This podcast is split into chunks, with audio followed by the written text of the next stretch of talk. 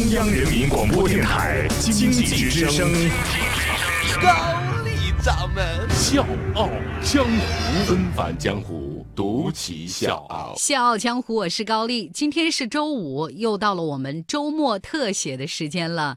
那今天呢，我想跟各位聊一个不一样的话题。关于世界末日，哎呦，怪吓人的啊！大家先冷静，咱循序渐进，慢慢唠。二零零九年，美国一部灾难大片《二零一二》上映。面对世界末日，影片当中的四艘诺亚方舟，最后只能装载社会精英，包括一些有钱人和一群动物逃生。还有一部电影叫《末日先锋》啊，在这部电影里面呢，绿洲消失了之后，幸存的年迈女战士奄奄一息的时候，把怀里一袋种子交给了年轻的女孩。地球呢，因为核战争变成一片荒芜，但种子却是文明重生的希望。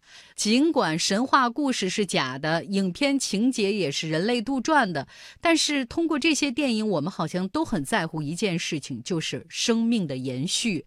可能真正的世界末日离我们还特别的远，但如果那天真的来了，怎么样留存一丝生命的希望呢？纷返江湖，独起笑傲，高丽掌门笑傲江湖，敬请收听。在挪威斯瓦尔巴群岛上，有一座被世人称作是世界上最孤独的城市，它的名字叫朗伊尔城。它呢，距离北极只有一千三百公里，是地球上位置最北的城镇。那个地方的气温就是一年当中只有四个月是不在冰点以下的，而且从十月底到二月中旬，太阳根本不会升上地平线，只有那种寒风刺骨的漫长的极夜。在那个地方，死亡是违法的，老人和病人必须离开。在那个地方，也不允许你生孩子，孕妇临产之前一个月也必须离开。所以讲到这儿，各位的问题应该就来了吧？为什么会有这么不近人情的法律呢？因为朗伊尔城的地下几乎全是冻土，埋在地下的尸体根本不会腐烂，细菌呢也不会死亡。一旦有害细菌泛滥，就会带来意想不到的严重后果。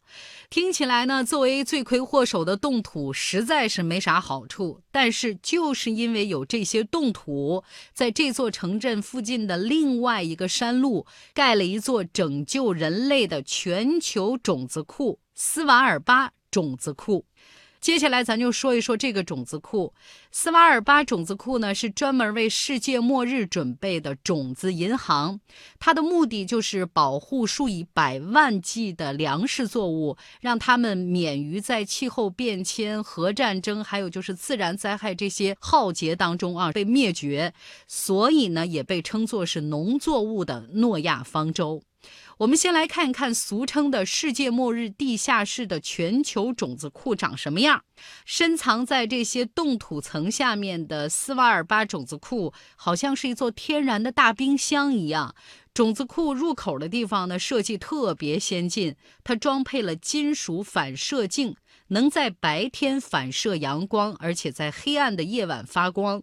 从大门进去呢，是一条一百二十米长的隧道，深入到砂岩山里，直通三个长四十五米、宽高各四米的独立种子仓库。周围呢，全是一米厚的隔温混凝土墙。这种墙呢，就是为了防止发生山体崩塌的时候造成的任何结构的损坏。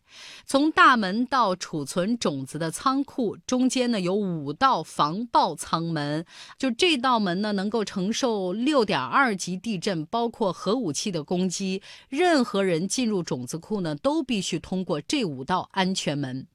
处在冻土和厚重岩石底下，大概是一百三十米的种子仓库，始终呢是维持在零下十八度的低温。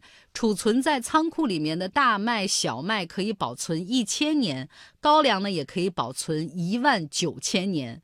而且呢，这座山位于海平面以上，大概是一百三十米的地方。即使是南北极冰冠全部融化了，海平面上升七米，这座种子库呢依然会保持干燥。当地呢难以置信的酷寒，包括北极的浮冰，还有超过人类数量的北极熊，也成为人为安全措施之外的额外天然屏障。我想告诉各位的是，全世界的任何一个国家都可以免费把种子存放在斯瓦尔巴种子库，当做安全的备份。只有储户才能打开而且提领储存的种子。目前呢，仓库里的种子数量已经接近一百万粒了，里面的物种呢，全部都是咱重要的食物来源，比如说小麦、大麦、扁豆、绿豆。高粱、豌豆，还有就是超过八十六种不同的马铃薯物种的种类呢，有超过四千种。这其中也包括咱中国的水稻和蔬菜。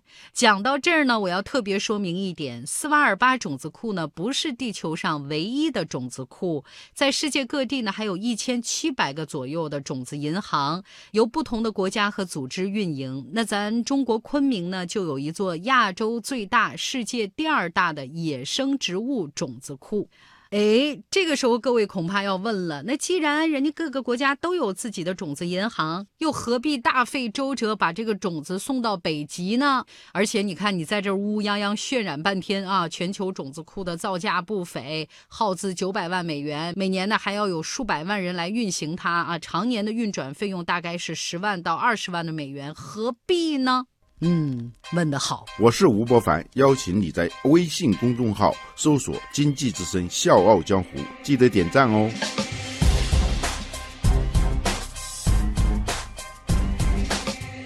这个问题最有发言权的应该是叙利亚人，他们呢是从斯瓦尔巴种子库提取种子的第一个国家。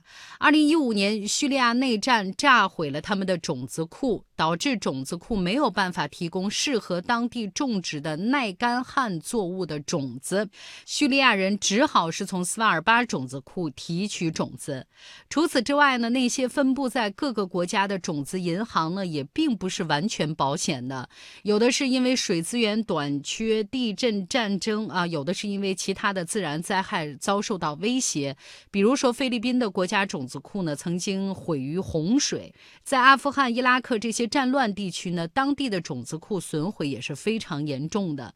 显然，斯瓦尔巴种子库因为它所处的地理环境，还有就是它的特殊构造，充分体现了它世界末日地下室的价值。这就是为什么世界各国能摒弃政治和经济的差异，秉承储存所有种子、保护农作物多样性的一致的理念，建造了这座为全人类谋福利的工程。但是归根结底，无论如何，我们人类都有一个共同的心愿，那就是期待世界末日种子库永远没有被启用的一天。小江湖，我是高丽，祝你周末愉快，下周见。